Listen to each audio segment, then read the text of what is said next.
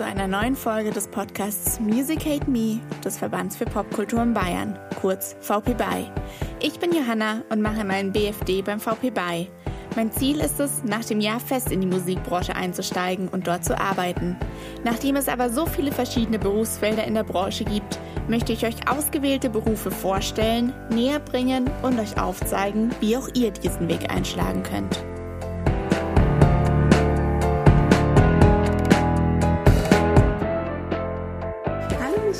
Freut mich, dass du Lust hattest, heute bei der Folge dabei zu sein und bereit bist, ein bisschen über dich zu quatschen. Möchtest du einfach mal am Anfang vielleicht kurz was zu dir sagen? Also, wer bist du und was machst du überhaupt in der Musik? Ja, mein Name ist Micha Voigt. Ich bin Tontechnikerin und Musikerin und auch noch Musikpädagogin. Also ich habe so ein paar Berufe, die sich ineinander verschachteln mit denen ich sozusagen mein Geld verdiene. Und da mache ich eine ganze Menge schon seit meinem 15. Lebensjahr. Mittlerweile bin ich schon über 50, also kannst du schon sagen, dass ich sehr lange im Musikbusiness ansässig bin. Ja, angefangen habe ich als Musikerin und dann kam eben die Tontechnik dazu. Die habe ich so mit 20 äh, angefangen zu lernen und seitdem bin ich auch als Tontechnikerin aktiv in München und auch in Deutschland unterwegs gewesen. Und die musikpädagogische Arbeit habe ich dann noch dazu genommen, als ich Mama wurde vor 16 Jahren.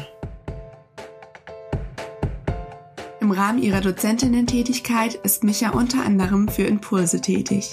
Impulse ist ein Projekt des VP BY zur popkulturellen Förderung für Kinder, Jugendliche und MultiplikatorInnen. Das Projekt stützt sich dabei auf Workshops und bietet verschiedene eintägige, mehrtägige oder auch Wochenformate an.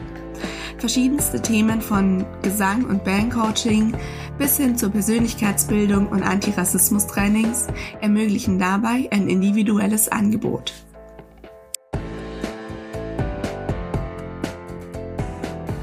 Oh, schön.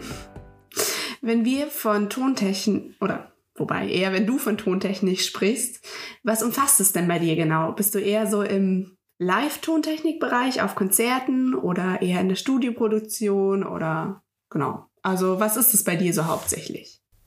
Ja, Tontechnik ist natürlich ein wahnsinniger großer Bereich, da hast du recht. Ich habe auch schon sehr, sehr viele Dinge, verschiedene Dinge gemacht. Ich habe angefangen, im Studio zu arbeiten. Das war eigentlich immer so die Idee von mir als Tontechnikerin, Studioarbeit zu machen. Habe dort als Assistentin auch in großen Musikstudios hier in München mich ausprobiert, mhm. bin auch im Radio gewesen, kleinere Radiostationen, wo ich moderiert habe und Technik begleitet habe. Aber letztendlich, nach vielen Jahren Ausprobieren in verschiedenen Richtungen der Tontechnik, bin ich doch dann zur Veranstaltungstechnik, also zum Live-Betrieb gekommen, weil ich gemerkt habe, ey, jeden Tag in ein Kellerstudio zu gehen und viele Studios sind nun mal im Keller oder im Dachgeschoss, also haben einfach so einen Raum, in dem bist du den ganzen Tag immer wieder. Das ist nicht so ganz meine Welt ich brauche was, was sich immer verändert, was immer wachsen kann, was sich kreativ um mich herum äh, formt. Und da habe ich gemerkt, da ist die Veranstaltungstechnik genau das Richtige, denn du weißt ja nie, was bei so einer Veranstaltung dich eigentlich alles erwartet. Nicht nur an Ablauf, an Programmablauf, sondern auch, welche Menschen sind da und wie gehst du mit diesen Menschen um und wie kommen diese Menschen mit ihren Bedürfnissen auf dich zu. Und auch das ist eigentlich ein Teil davon, warum ich jetzt seit über 20 Jahren in der Veranstaltungstechnik bin. Schön. Ja, ich würde gerne einfach gleich kurz bei der Veranstaltungstechnik bleiben, wenn das cool ist für dich. Und also du hast ja gerade schon gemeint, überraschungsmäßig, dass da einfach viel auf dich zukommt. Wie kann ich mir das denn vorstellen, wenn, sagen wir mal, keine Ahnung, nächste Woche, angenommen, da ist ein Konzert und du machst da die Tontechnik. Wie sieht so die Vorbereitung aus? Und wie sieht dann der Tag selber aus, an dem das Konzert ist? Die Vorbereitung für mich ist eigentlich sage ich mal, gar nicht vorhanden, wenn du jetzt mal von einer Band ausgehst, weil ich arbeite ja viel in Clubs hier in München, die diese Vorbereitung machen. Also sprich, auch ich bin jetzt nicht alleine zuständig für den ganzen Abend, sondern es gibt ein Team außenrum. Und eines dieser Abteilungen heißt Booking und diese Booking-Abteilung macht eben das Ganze, dass sie die Band sozusagen in den Tag hinein bucht, schaut, wer ist verantwortlich für die Band, wann kommt die Band, mit welchem Equipment kommt die Band. Also es werden technische und organisatorische Sachen im Vorfeld geklärt. Was ich dann bekomme am Abend, wenn ich dann sozusagen in den Club gehe, ist ein, ein äh, Band Rider. In diesem Band Rider steht eine Menge drin. Also steht auch drin, was die Band gerne isst und wie die Band gerne übernachten möchte. Aber es ist auch ein großer Teil darin, was die Band denn gerne von der Technik erwartet. Also wie soll die Zusammenarbeit aussehen? Welche Mikrofone müssen da sein? Was bringt die Band mit? Welche Backline, also sprich Instrumente, bringen Sie mit oder müssen Sie von uns leihen? Wann soll es losgehen? Wie schaut's mit Licht aus? Welche Farben möchten Sie gerne haben? Welche Farben möchten Sie gar nicht? Möchten Sie Nebel oder keinen Nebel? Möchten Sie gestaffelt auf der Bühne stehen? Also da musst du vielleicht dann noch mal extra noch mal was aufbauen auf der Bühne, damit der Schlagzeuger zum Beispiel höher hinten steht, dass man ihn sehen kann, etc. Das sind so die Vorbereitungen, die ich mal kriege und das reicht mir auch eine Stunde vorher, um einfach mal zu sehen, was kommt da auf mich zu. Jetzt bin ich so ein Mensch, in den meisten Fällen lasse ich mich so gerne überraschen, dass ich mir nicht mal, obwohl ich weiß, mit welcher Band ich vielleicht arbeite, nicht mal ihre Musik irgendwie online anhöre. Das könnte ja sein, dass ich gern wissen möchte, was die für einen Style machen oder Stil spielen. Das ist mir aber meistens mh, hm, so ein bisschen egal, weil ich äh, lasse mich gerne überraschen, wenn dann die Menschen kommen. Und da beginnt dann meine Arbeit mit dem ähm, Load-In nennt man das auch. Also wenn die Band sozusagen an der Tür ankommt, wir die Türen aufmachen und sie ihr Equipment reinbringen, dann kommen ja erstmal fremde Menschen auf dich zu, Musiker, Du weißt nicht, wo die herkamen, ob die lange gefahren sind oder ob sie von München gerade aus dem Proberaum kommen, ob sie gut gelaunt sind oder gerade Bandprobleme haben mit dem, was weiß ich, Schlagzeuger, weil das letzte Mal so schlecht gespielt hat. Also du weißt nicht, in welcher Stimmung und in welchem Zustand diese Menschen da eintreffen. Und dann kann es auch sein, dass nicht nur die Band kommt, sondern eben auch noch Leute, die drumherum agieren, wie ein Tourmanager zum Beispiel, der ist, oder ein weiterer Tontechniker auch, der ja auch auf Tour dabei sein könnte. Also, und das ist alles so ein bisschen Überraschung. Und für mich ist die schönste Aufgabe eigentlich, diese Menschen aufzufangen, also so ein Welcome zu bieten, weil ich selber weiß als Musikerin, wie es ist, auf Tour zu sein. Es ist immer eine Anspannung. Du weißt immer nie, wo du hinkommst. Also auch für diese Menschen ist es sozusagen immer ein bisschen so in the blue oder so reinfahren in irgendwo hin, wo man gar nicht weiß, was einen erwartet. Ja, und es ist dann schön, wenn ich sie auffangen darf, erstmal wirklich durch meine Person, auch als Tontechnikerin, zu fragen, wie geht's euch, wo wollt ihr stehen, was braucht ihr, etc. Und dann geht's eben in die in den eigentlichen Arbeitsprozess rein. Dann mikrofonieren wir und dann machen wir Soundcheck. Genau, und warten dann eben, bis die Doors, also bis die Türen aufgehen. Und dann machen wir Konzert zusammen das finde ich auch ganz wichtig, dass diese Stimmung zwischen Band und Tontechnik gut stimm stimmig ist, weil du bist ja eigentlich dann sozusagen der fünfte oder sechste Musiker an dem Abend als Tontechnikerin auch. Ja. Wenn du das jetzt alles so erzählt hast, hat sich das schon nach viel Zeit vor dem Konzert angehört. Wie viel vorher bist du denn meistens da? Also wenn das Konzert, keine Ahnung, sagen wir mal, wieder 20 Uhr anfängt, wann fängt deine Arbeit an? Oder halt dein Ankommen? Ja, auch das ist immer ein bisschen äh, abhängig davon, wie die Band es wünscht. Also das ist auch etwas, was die Band vorher mit dem Booking abstimmt. Wenn es jetzt eine Tourband ist, die vielleicht schon um 14 Uhr anreist, dann kann es sein, dass die um 14 Uhr auch schon in die Halle wollen und ihre Instrumente aufstellen möchten, um danach dann zum Catering, also Backstage, einfach Ruhe zu tanken. Das ist oft so, dass wir dann auch zwischendrin als Technik-Crew so eine lange Pause mal wieder haben, weil die Band einfach zum Duschen geht und sich ihre Brezeln oder ihr Catering zum Müte führt oder sich einfach mal kurz ablegt, ja, Pause macht. Und ähm, dann ist natürlich der Zeitpunkt irgendwann festgelegt, so zum Soundcheck kommen die wieder, sagen wir mal 16 Uhr, machen wir dann Soundcheck, dann kommen die um 16 Uhr wieder runter in die Halle und wir machen Soundcheck. Und dann es gibt ja wieder nach dem Soundcheck eine Zeit, die auch wieder sozusagen eine Pausenzeit ist, bis eben dann das Publikum kommt. Also es kann sich strecken von sechs Stunden, bevor Menschen die Halle betreten, bis hin, wenn ein Local Act kommt, also wirklich eine lokale Band, kann es sein, dass die auch mal um fünf oder um sechs reinkommt dann sind es nur zwei Stunden. Es ist immer ein bisschen der Aufwand auch, der da auf einen zukommt. Ja. Jetzt hast du vorhin ja auch noch gemeint, dass eine gute Beziehung wichtig ist oder für dich zumindest auch enorm schön. Kamst du auch schon mal vor, also sicherlich, aber dass die Beziehung halt nicht so schön war, dass sie einfach reingekommen sind und keine Ahnung, extrem fertig waren von der Tour und dadurch halt dann extrem unhöflich waren oder keine Ahnung was. Ja, das gibt's immer wieder mal. Aber so im ganz ganzen Paket, Johanna, würde ich das nicht sagen. Es ist nicht so, dass die ganze Band dann schlecht gelaunt ist oder so. Es ist manchmal eine Person, manchmal vielleicht ein Frontman, der sehr wie extravagant vielleicht ist auch und als Person überhaupt immer so ein bisschen im Mittelpunkt stehen will, der dann ein bisschen rumzickt, wird aber teilweise auch von den Bands wieder aufgefangen. Es gibt Tourmanager, die alles ganz genau und super wichtig machen wollen und dann auch ein bisschen ins Rampenlicht damit rücken. Gibt's natürlich alles und damit muss man natürlich genauso leben wie in jedem anderen Job auch. Ich denke, dass es immer mal so ist, dass einer wirklich mal querschießt. Voll, also das ist ja ganz normal. Ja. Jetzt hast du ja auch schon ein paar Begriffe erwähnt, die mit der Arbeit mehr zusammenhängen, wie äh, Soundcheck, Mikrofonieren, all das. Was ist das denn alles? Also davor so einmal die Technik checken, ob da alles funktioniert und was machst du dann auch vor allem während dem Konzert? Okay, also vom Ablauf ist es wirklich so, ich habe ja schon gesagt, es ist einmal der Load-In, das heißt immer, das ist dann Türen aufmachen. Alles kommt rein, die Bands kommen rein, Equipment kommt rein, dann gibt es eben den Aufbau, der mit Mikrofonierung passiert. Danach kommt der Soundcheck und beim Soundcheck ist es wirklich so, dass du alle Instrumente und damit auch alle Musiker einmal ausprobieren willst und hören willst. Das ist eine wichtige Arbeit, ähm, diesen Sound vorher zu checken, denn das Publikum, wenn reinkommt, will ja einfach gleich in einem guten Sound auch stehen sehen. Du zahlst ja als Zuhörer und möchtest natürlich die beste Qualität vom Entertainment kriegen. Sprich, eine total super gut drauf Band, einen wahnsinnigen schönen Sound und ein tolles Licht. Also es muss ja alles passen. Das ist ja so.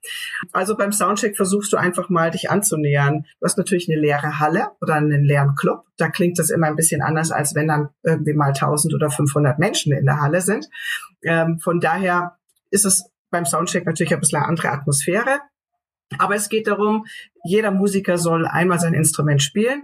Das soll auch auf der PA, also sprich auf der Tonanlage, hörbar werden. Und zwar in einem guten Sound. Es soll aber auch auf der Bühne für den Musiker hörbar werden. Also das ist auch quasi beim Soundcheck passiert ist auch, wie hören sich die Musiker denn zusammen auf der Bühne? Und dazu gibt es natürlich wieder speziell auch Lautsprecher, die auf der Bühne stehen. Jeder, der auf Konzerten schon mal war, weiß, da stehen immer so Boxen rum, die in Richtung Bühne zeigen. Das ist der Sound für die Musiker. Und der wird eben auch während des Soundchecks gerichtet. Und so versuchen wir innerhalb einer Stunde ungefähr diesen Soundcheck ähm, so zu machen, dass Musiker glücklich sind und sagen, das passt jetzt für mich, das klingt gut. Und ich auch glücklich bin und man sagt, das passt auch für mich und ich bin glücklich damit, ja. Okay.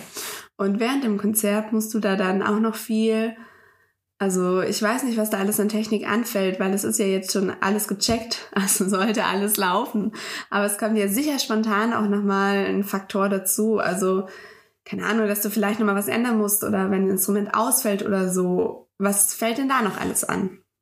Absolut. Ähm, es ist auch so, dass die Soundcheck-Situation ist immer eine andere. Das ist eine ganz andere Motivation bei den Musikern. Stell dir vor, die sind gerade irgendwie, kommen aus dem Proberaum, sind noch ein bisschen und noch nicht so ganz da, noch nicht so ganz konzentriert oder sie haben nicht so richtig Bock drauf. Also sprich, die Emotion, die da oben passiert, bringt andere Pegel für mein Pult. Das ist wirklich so. Es gibt nur wirklich ganz viele Unterschiede. Das heißt, wenn am Abend die Band auf die Bühne kommt mit diesem Lampenfieber, da ist wieder ein ganz anderer Energiepegel da. Und das heißt für mich dann auch oft, dass ich da noch recht nachziehen muss. Also eine Snare, die vielleicht beim Soundcheck noch recht leise war, kann sein, dass die jetzt viel zu laut ist. Also sprich, ich fange nochmal an, diese ganzen Verhältnisse des Mixes, die Durchsichtigkeit des Mixes nochmal ein bisschen zu korrigieren.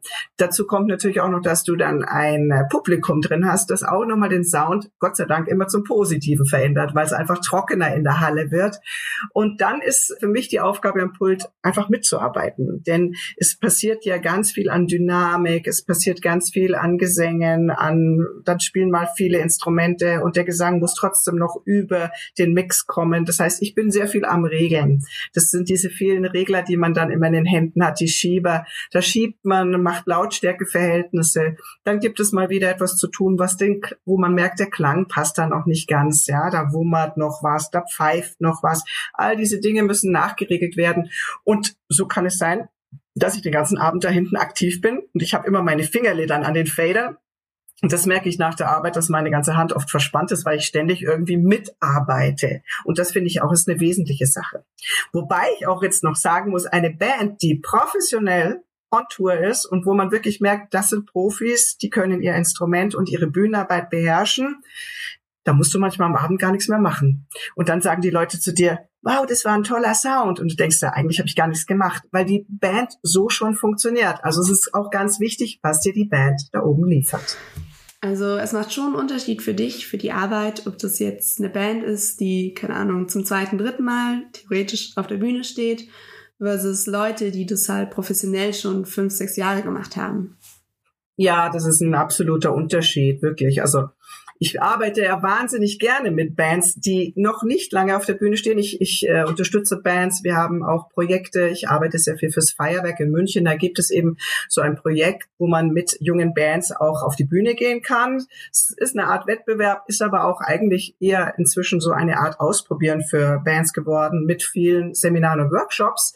Und da gebe ich zum Beispiel einen Workshop, der heißt Soundcheck Training, denn da geht es wirklich darum, Sound zu finden, seinen Bühnensound zu optimieren und dann arbeite ich in diesem, äh, also in diesem Festival oder in dieser, in dieser Wettbewerbssituation auch noch mit den Bands live am Abend und kann sie gleichzeitig dabei betreuen und merke einfach, ah, das läuft noch nicht rund. Das merke ich, indem ich Fader ziehen muss oder noch viel an einem Kanal basteln und ausgleichen muss und gehe danach zu den Musikern auch hin und sage, ich habe gemerkt, das passt noch nicht. Versuch's mal so und so. Also ich gebe wirklich Tipps und tausche mich aus dann kommen die Bands zum nächsten Mal wieder, weil wir machen oft so eine Runde von zwei bis drei. Und da merke ich, oh, da haben sie wirklich jetzt was mitgenommen und das hat sich verbessert. Ja, und das ist wirklich so, dass man seinen Sound auch erlernen kann. Voll gut.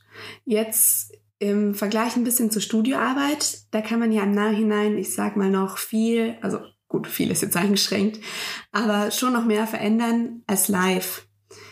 Wie viele Verbesserungen oder Eingriffe kannst du live machen? Also falls sich da jetzt wirklich jemand, keine Ahnung, komplett verspielt oder ein Instrument komplett verstimmt ist oder total trocken klingt, kannst du da live noch gut was ändern? Nee, ich kann eigentlich an sowas gar nichts ändern. Wenn ein Instrument verstimmt ist oder wenn es sich verspielt, kann ich natürlich nichts ändern, weil wie du schon sagst, es ist immer live bei, Im Studio kann ich zurückspulen, kann es schneiden oder neu aufnehmen und ersetzen und schieben. Aber das kann ich live natürlich nicht. Also ich kann mitarbeiten in dem Sinne, dass ich den Bands einfach noch einen schönen, also sozusagen diesen Bandsound verpasse. Das ist das, was ich mitarbeiten kann. Und ich kann natürlich ausgleichen. Sprich, wenn ich merke, oh, der Bandsound passt da noch nicht so ganz, gleiche ich aus. Ich habe an meinem Pult ganz viele Gerätschaften, wo man einfach noch Sound auch in dem Moment nacharbeiten kann. Das fängt an von Effekten, Hall und ähm, Echos, die man einsetzen kann. Es geht weiter über dynamische Geräte, also die die Dynamik bearbeiten, Kompressoren, Noise Gates und auch ganz viel natürlich diese Klangregelung. Mit der Klangregelung kann man ganz viel machen. Klangregelung, man kennt es vielleicht von seiner Hi-Fi-Anlage, wo man hat Höhen und Bässe. Wir in der Tontechnik haben 32 Klangregelungsmöglichkeiten live und können natürlich ganz bewusst entscheiden, welchen Bereich wir jetzt beeinflussen wollen. Und das kann auch sein, dass es einfach eine Beeinflussung ist, um den Gesamtsound der Band stimmig zu machen. Da geht es nicht mehr um schön oder richtig, sondern einfach nur noch um passend. Und das ist so ein bisschen Erfahrungssache natürlich auch, wie man damit arbeitet. Mhm, ja. Jetzt arbeitest du ja auch schon sehr lange in dem Bereich. Also da sind wir vorhin ja schon drauf gekommen. 35 Jahre sind es jetzt schon. Würdest du sagen, du hast in dieser langen, langen Zeit sowas gehabt wie einen Alltag? Oder ist es halt immer wirklich sehr überraschungshaft, wo du ja auch schon gesagt hast, dass das eben was ist, auf das du dich eigentlich freust? Ich bin ja froh, Johanna, dass ich einen Mann gefunden habe, der das alles mitmacht, was ich da so treibe. Von daher, Alltag stellt man sich immer so ein bisschen vor. Ich arbeite von Montag bis Freitag also diesen 9-to-5-Job und dann habe ich am Wochenende frei oder ich habe auch mal am Feiertag immer frei. Das ist jetzt in dem Fall mit der Veranstaltungstechnik oder allgemein mit der Technik. Ich habe ja auch schon sehr viel Industrieveranstaltungen, Messeveranstaltungen etc. gemacht. Leider nicht der Fall, weil die sind halt oft übergreifend. Und da äh, es kann sein, dass ich mal ein ganzes Wochenende unterwegs bin. Oder es kann sein, dass ich mal Montag, Dienstag unterwegs bin und dafür Mittwoch, Donnerstag, Freitag zu Hause, aber dann wieder Samstagabend weg muss. Also wer meinen äh, sozusagen meinen Terminkalender so sieht, der wird sich denken, boah, das kann mir nicht merken. Und deswegen gibt es bei uns zu Hause einen großen Familienkalender an der Wand, wo die Mama immer schön einschreibt, wo sie ist und was sie macht. Also von daher muss man das auch mögen, ja. Ja, Kalender sind wichtig zur Planung. ähm, du hast ja ganz am Anfang auch noch erzählt, dass du viel auch schon teilweise in Deutschland unterwegs warst, was ja auch die Technik anging. Mittlerweile bist du ja auch viel beim Feuerwerk, also hast eigentlich viele feste Clubs in München, wenn ich das jetzt richtig verstanden habe. Aber wie kann ich mir das denn vorstellen, wenn du unterwegs bist? Bist du da dann immer mit einer Band mitgefahren und warst dann einfach so, ja, feste Tontechnikerin für die Band?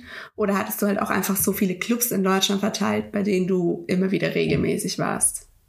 Ja, das ist eher der Tour-Kontext. Also das ist wirklich, wenn ich auf Tour mit einer Band bin, dann werde ich gebucht hier in München mit der Band eben unterwegs zu sein und fahre dann mit der Band dahin, wo sie eben spielt.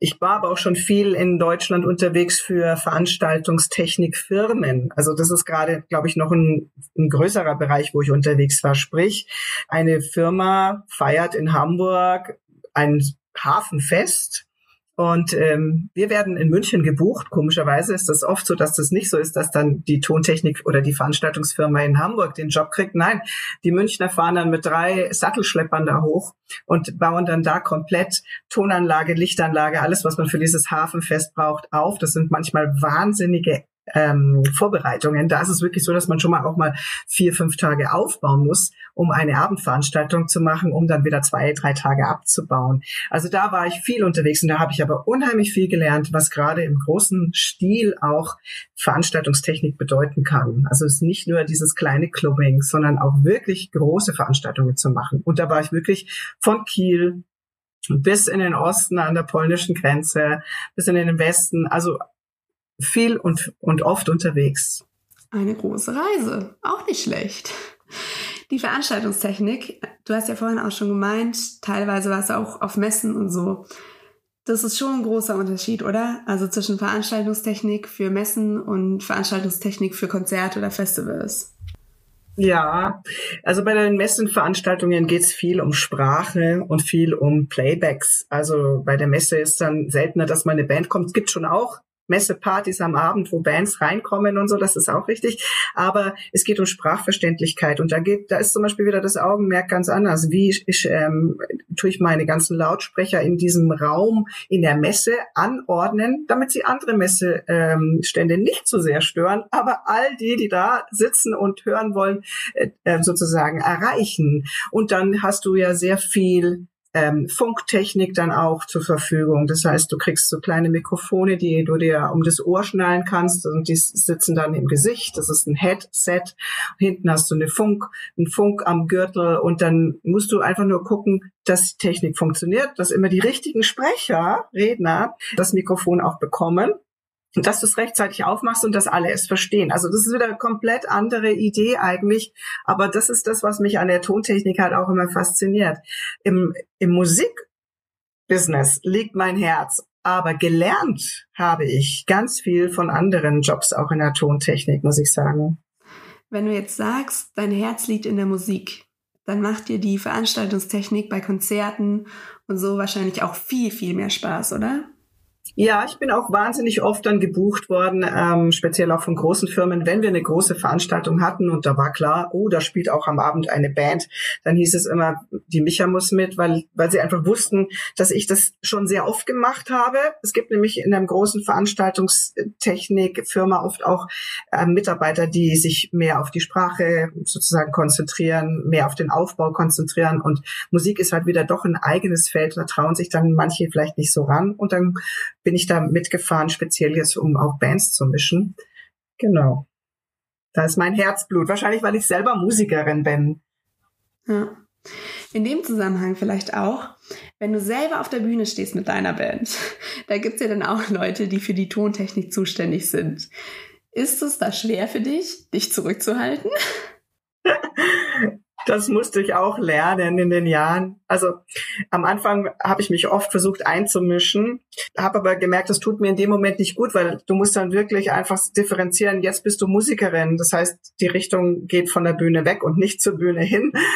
Es gibt inzwischen auch wahnsinnig viele gute Techniker, die in Clubs sind. Es ist wirklich so, dass man sich gut drauf verlassen hat. Das hat sich sehr geändert. Also ich bin ja schon seit den 90er Jahren mit der Band live on the road und da gab es natürlich noch andere Zustände, wobei ich da von der Technik noch gar nicht so erfahren war. Ähm, mittlerweile ist es aber auch manchmal ein bisschen chaotisch. Also ich muss jetzt wirklich erzählen, wir hatten vor kurzem eben jetzt im Musiksommer in München ein Konzert mit der Band No Snakes in Heaven heißt meine Band und ähm, das war ein wunderschönes Ambiente draußen und hinter der Bar stand ein kleines Pult und dann haben wir verzweifelt nach dem Tontechniker gesucht und nicht gefunden und dann war das der Barmann, der uns den Sound machen sollte und der hat zu mir gesagt, ja, wenn ihr fertig seid, schiebt doch mal, er schiebt mal alle Regler hoch. Das ist schon mal was, wo ich bei mir, da gehen alle Alarmlampen an. Okay, hat er mal die Regler hochgeschoben und dann habe ich selbst den, äh, gehört, wir hatten gar kein Monitoring, also keinen extra Sound für die Bühne, aber das, was vorne rauskam, habe ich sofort auch von der Erfahrung her gehört, das geht so gar nicht. Also habe ich gesagt, weißt du was, ich bin Tontechnikerin, ich mache das und bin einfach hinter das Pult, hinter den Tresen und gegangen und habe das selbst gemacht. Meine Musiker kennen das, weil wir uns öfters selber mischen. Wir sind nur ein Trio, wir machen das selbst auch. Und dann habe ich da eben Sound für meine Band gemacht. Das ist dann auch ein Vorteil manchmal, wenn es auch nervt, ehrlich gesagt. ja, verstehe ich auf jeden Fall. Und bei Studioaufnahmen und so, bearbeitest du das auch im Nachhinein selber oder lagert ihr das aus? Ja, Du, ich habe, äh, wie die Digitaltechnik in den, äh, also Anfang des Millenniums sozusagen kamen die ersten digital Harddisk Recorder raus. Da habe ich mir sofort einen gekauft und ich habe ja mit meiner Band schon vier Alben, wir sind gerade am fünften ähm, gemacht und das ist alles zu Hause entstanden. Erst der Harddisk Recorder, später dann war es dann natürlich schon mal so Software auf dem Laptop, sowas wie Cubase dann zu nehmen, so Multitrack-Programme und jetzt hat sogar mein Gitarrist so ein Programm und unser Schlagzeuger, der jetzt immer mitspielt, hat ein Studio in Bremen. Wir sind ja eigentlich nur ein akustisches Trio, aber wenn wir aufnehmen, holen wir uns einen Schlagzeuger. Und was jetzt passiert, ist der komplette Datenaustausch. Mein Gitarrist schickt mir was auf Cubase, ich schick's zurück nach Bremen und das ist so eine andere Art, jetzt ähm, zu arbeiten, war aber sehr hilfreich in der Corona-Zeit, um überhaupt miteinander Musik machen zu können. Voll. Aber ist ja dann schön, dass ihr da sowas, also euren Weg da gefunden habt und das für euch so gut geklappt hat. Ich würde gerne noch mal ein bisschen Themenwechsel machen, weil Tontechnik, also die Musikbranche generell, ist ja schon eher männerdominiert. Aber die Tontechnik würde ich sagen, ja, ist sogar noch mehr oder noch stärker konzentriert. Also keine Ahnung, ich meine, wenn ich selber auf ein Konzert gehe, ich glaube, ich kann es an maximal zwei Händen abzählen, wie viele Frauen ich da mal hinter Mischpult gesehen habe.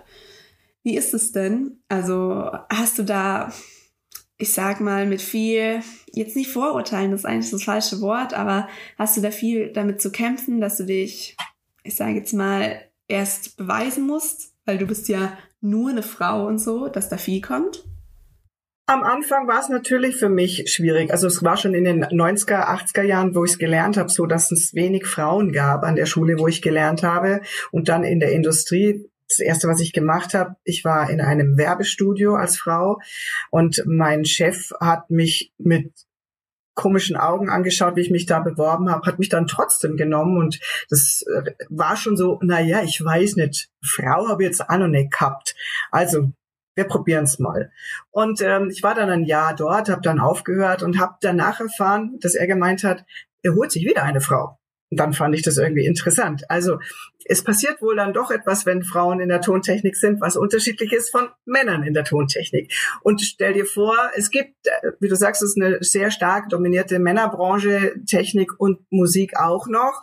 Da kommt ja natürlich ein anderes Feeling rein, wenn da plötzlich auch noch Frauen dazwischen rumsprengen. Und wenn jetzt eine Frau da ist, die Technik macht, finde ich das gut.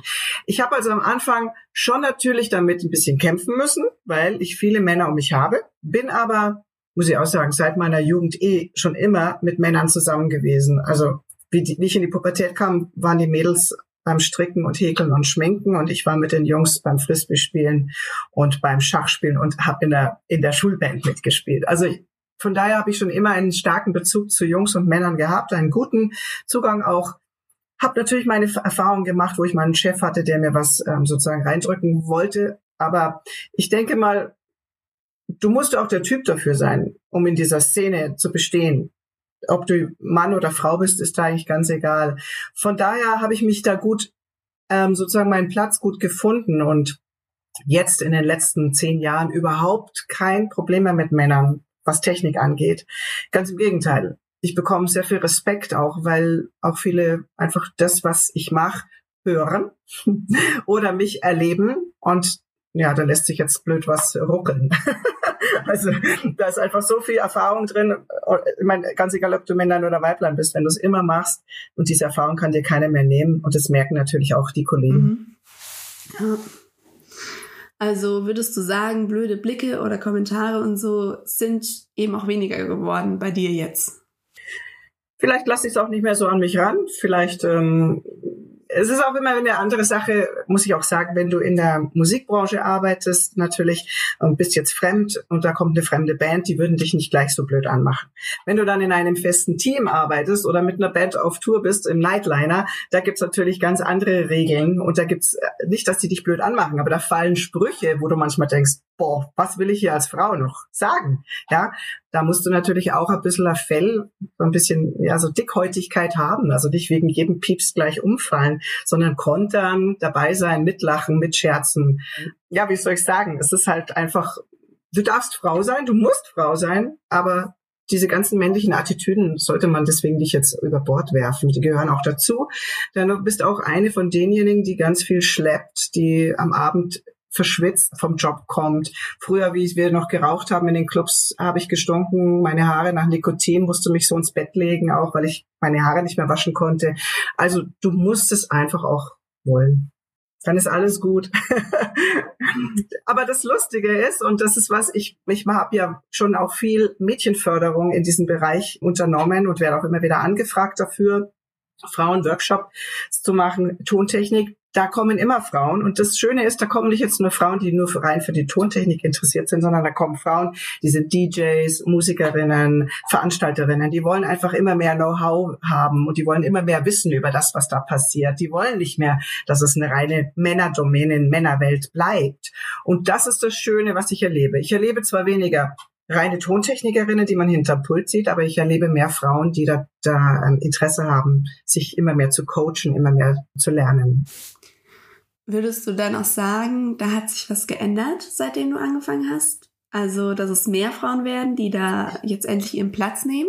Ja, weil es ist einfach durch dadurch, dass sich die Musikszene ja auch ähm, sehr autark entwickelt hat. Also sprich, du musst nicht mehr beim großen Label sein, um irgendwas zu machen, sondern du kannst dein eigenes Label machen, du kannst dein eigenes Fernsehen machen, du kannst deinen eigenen YouTube-Kanal machen, du kannst eigenes DJ machen, du kannst zu Hause mit deinem Laptop deine eigene Musik machen.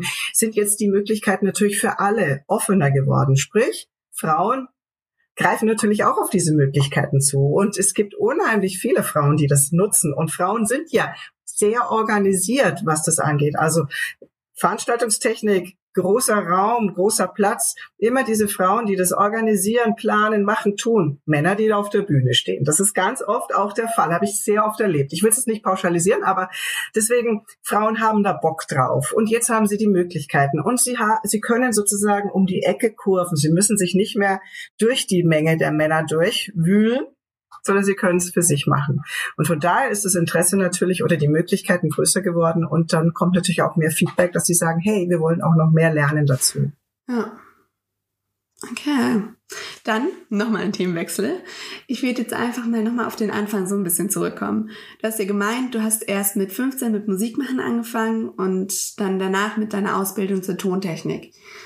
War, also was war der Punkt Tontechnik, das ist das, was ich machen möchte. Kam der durchs Musikmachen, weil da ist man ja immer damit konfrontiert, vom ersten Konzert, über die Aufnahme, keine Ahnung, bis wo alles hin. Oder genau. Wie bist du dazu gekommen? Das ist auch eine lustige Geschichte. Also ich hatte schon ähm, Musik gespielt in der Band seit meinem 15. Lebensjahr. 17, 18 war ich ungefähr. Hat mich eine befreundete Band mal gefragt, sag mal, wir spielen da im Café Waldsee in meiner Heimat in Ansbach Frankenland. Ja, wir brauchen nur jemand, der uns mischt. Und ich so, äh, ich habe keine Ahnung davon. Ja, ich zeig dir, wie es geht. Und dann hat mir ein Musiker einfach so ein kleines Pult gezeigt. Also es sind wirklich so kleine Pulte damals gewesen. Die Fader, das heißt das, wo man rauf und runter fahren kann und hat nur gesagt, du musst nur den Abend über rauf und runter fahren und es laut und leise machen. Okay, habe ich gesagt, Mahi. War ja nicht so schwer.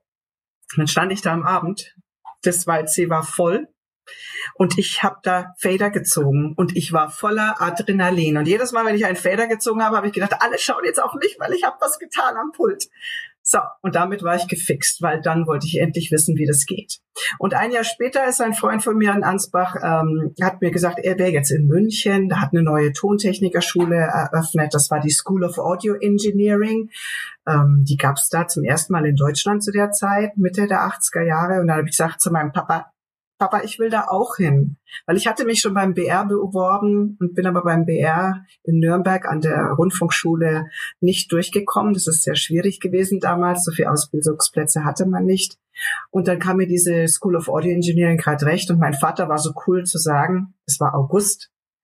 Okay, dann fahren wir dahin und du fängst im September an. Und dann sind wir sofort mit dem Auto nach München gefahren, haben mich dort angemeldet und bingo. Seitdem bin ich Tontechnikerin. Schön. Ja, nicht schlecht. Und wie lange ging die Ausbildung da an der Schule? Also ich bin ja auch jemand, der immer sehr gerne in solche Zeiten reinfällt, wo alles gerade neu passiert. Und dann muss ich echt sagen, hm, gab es diese Ausbildung, glaube ich, Sound Engineer hieß die für neun Monate, glaube ich. Ich glaube, es hat sich alles inzwischen verändert.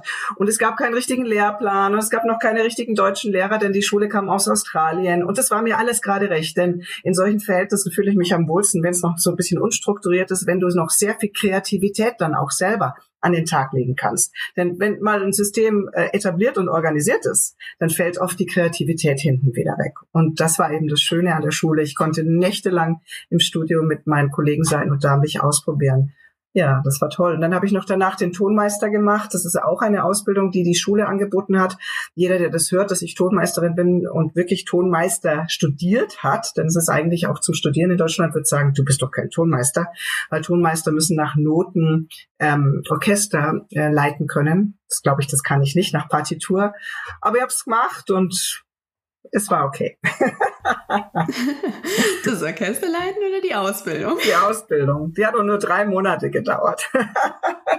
also du siehst schon, ich lache sehr, weil ich musste auch nie mein Zeugnis zeigen. Es war in der Zeit war das so, dass wenn einer an einer Studiotür geklopft hat in München, knock, knock, knock, hallo, ich habe die School of Audio Engineering gemacht und ein Zeugnis, haben alle zu dir gesagt, Sowas gibt's nicht in unserer Zeit, weil es gab damals keine Ausbildung. Jeder, der in einem Tonstudio arbeiten wollte, der ist mal hingekommen und hat erstmal ein halbes Jahr lang Kaffee gekocht und den anderen über die Schulter geguckt, bis er überhaupt mal was machen durfte. Und so ähnlich war es bei mir eigentlich in den 80er Jahren auch noch, wie ich angefangen habe zu arbeiten. Zeugnisse haben uns überhaupt nicht interessiert. Und es war ein bisschen verpönt, von der SAE zu kommen, denn sowas konnte man nicht über die Schule lernen. Sowas konnte man nur über Kaffee kochen lernen. so ja, weil Kaffeekochen auch so viel wertvoller ist. Also eindeutig. Ja, erstmal Kaffee kochen und dann darfst du mal irgendwie schauen, wie du Bänder schneidest. Früher hat man ja noch Tonbänder geschnitten, auch analog. Und danach Kassettenkopier an St Straßen ähm, dirigieren. Und bis du dann mal ans Pult kommst und mal überhaupt was aufnimmst mit einem Kunden, das dauert. wow. Naja, aber in der Ausbildung, also du hast ja schon gemeint, die war sehr praxisnah, also dass ihr eben viel einfach mal ausprobiert habt. Ja, ich weiß nicht. Also ich habe mich ja auch so ein bisschen mit Audiobearbeitung und allem beschäftigt. Also gut, jetzt für den Podcast, Stimme ist ja was anderes als Gesang und Musik und Instrumente dann.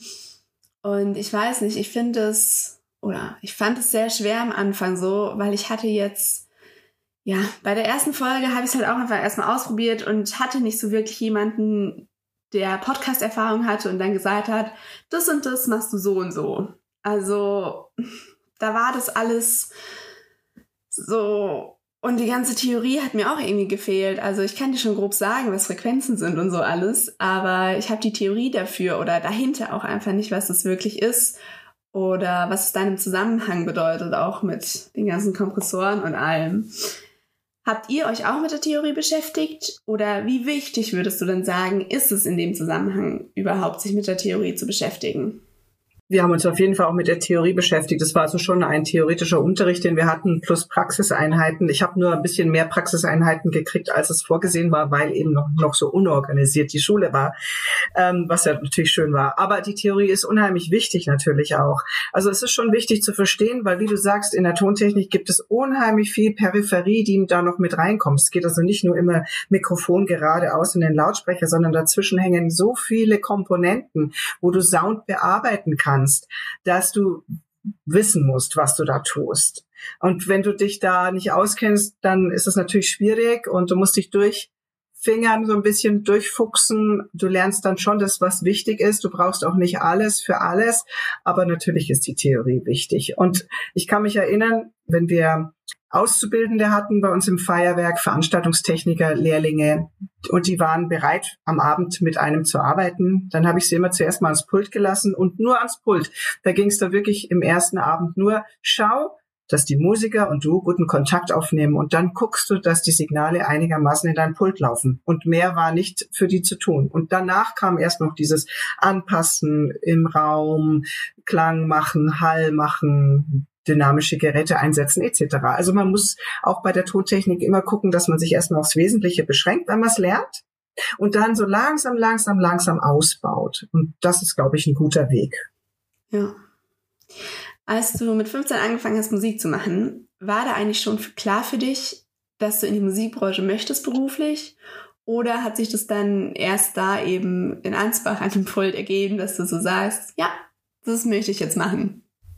Ja, ich musste Gitarre lernen. Das war schon mal das Erste. Meine Mutter hat gesagt, entweder lernst du Gitarre oder Geige. Dann habe ich mit elf Gitarre gelernt und vier Jahre klassischen Unterricht gehabt. Und dann wollte ich eigentlich aufhören, in der Pubertät hat man irgendwie keine Lust mehr auf klassische Gitarre. Also auf jeden Fall ich nicht mehr.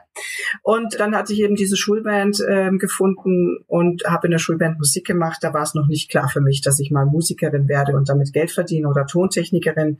Ich wollte Chemie studieren, das hat mir am meisten gefallen. Meine Idee war, zu Greenpeace nach Hamburg zu ziehen und dort eben für Greenpeace tätig zu sein als Chemikerin. Das war wirklich meine Idee.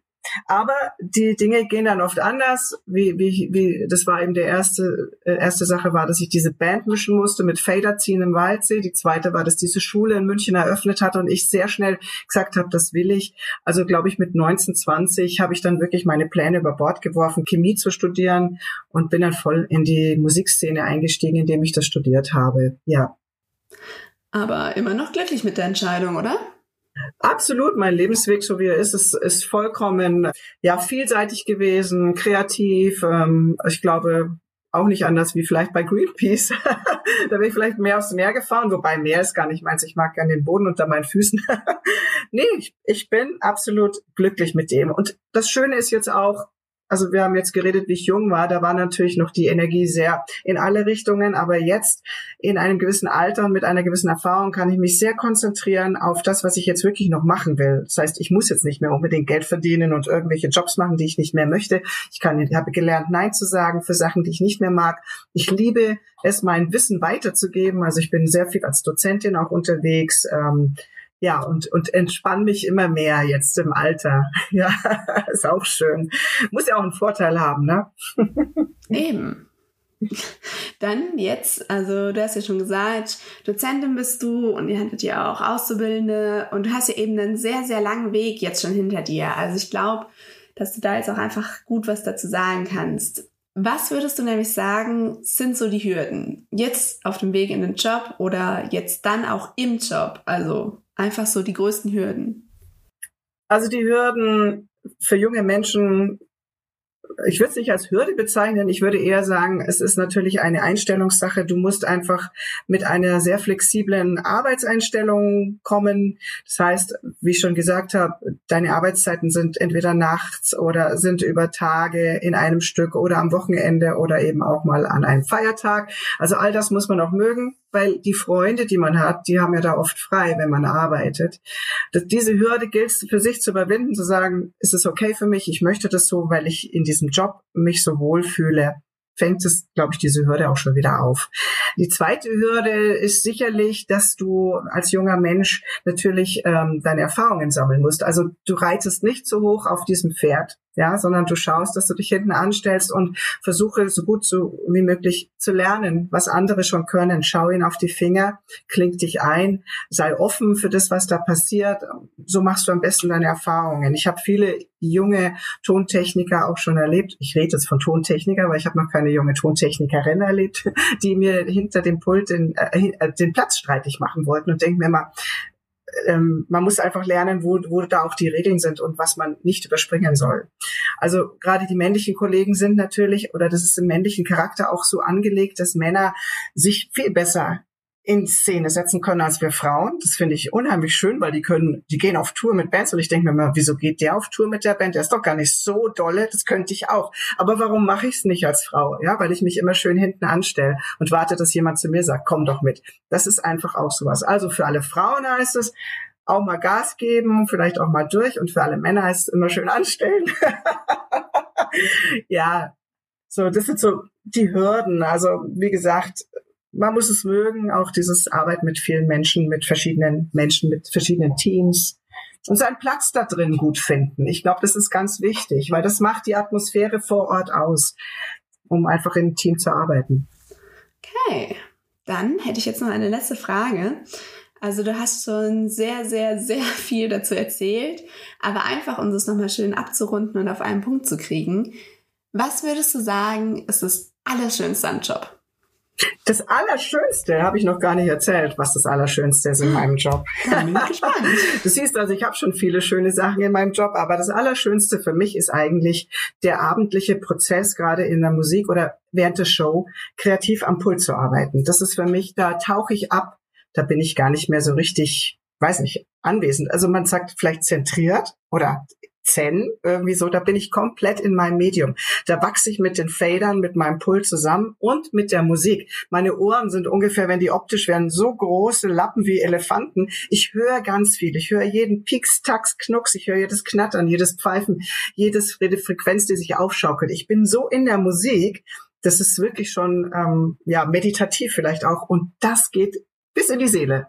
Und das ist das Schönste, wenn ich mich fühle wie der fünfte oder sechste Musiker und daran teilhaben kann, diesen Abend erfolgreich zu stemmen. Und dann, wenn du dann fertig bist mit der Show, ich bin ja Musikerin auch, ich weiß, wie das ist, wenn du fertig bist mit der Show. Du fühlst dich einfach toll und äh, irgendwie erschöpft, aber sauglücklich. Also viele Endorphine, die durch deinen Körper rasen. Und das ist bei mir in der Tontechnik auch. Und das ist das Schönste an meinem Job. Oh, das klingt echt sehr schön. Okay, dann wären wir beim Spiel angelangt, wenn du ready bist dafür. Ja.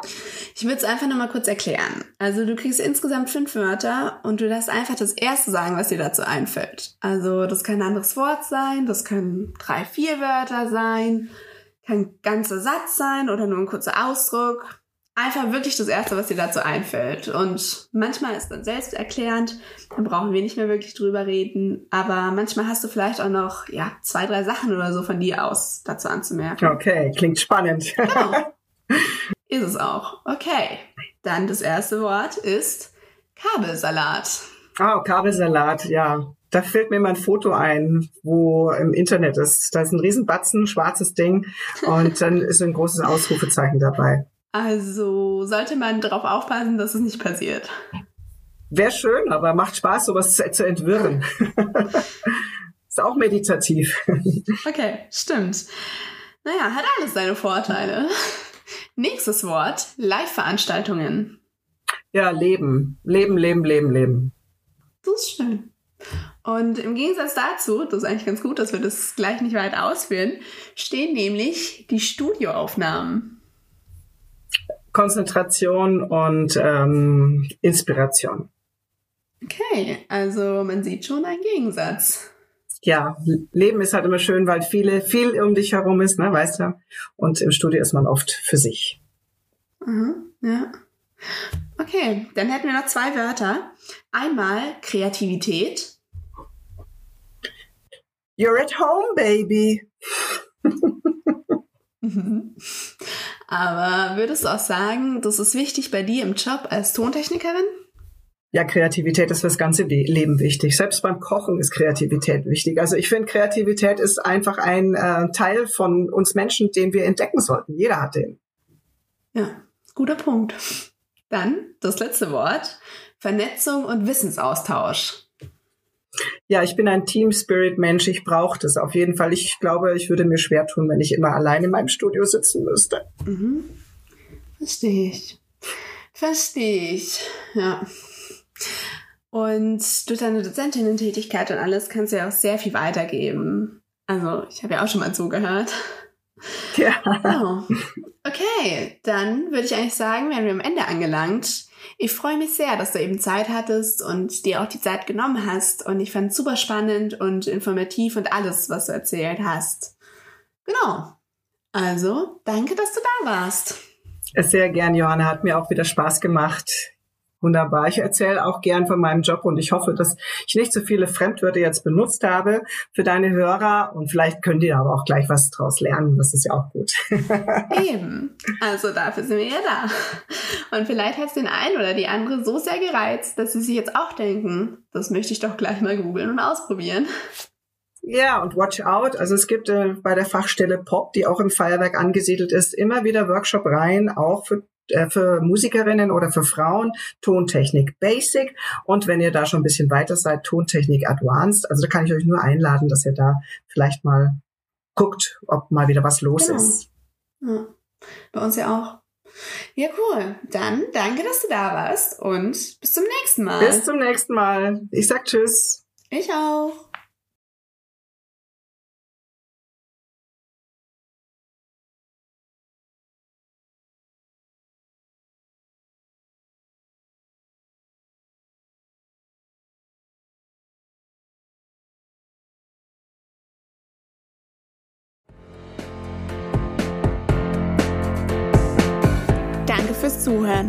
Falls euch zu dieser Folge noch Fragen kommen, meldet euch gerne bei mir und kontaktiert mich einfach. Ich packe euch alle Kontaktdaten in die Linkliste. Bis zur nächsten Folge.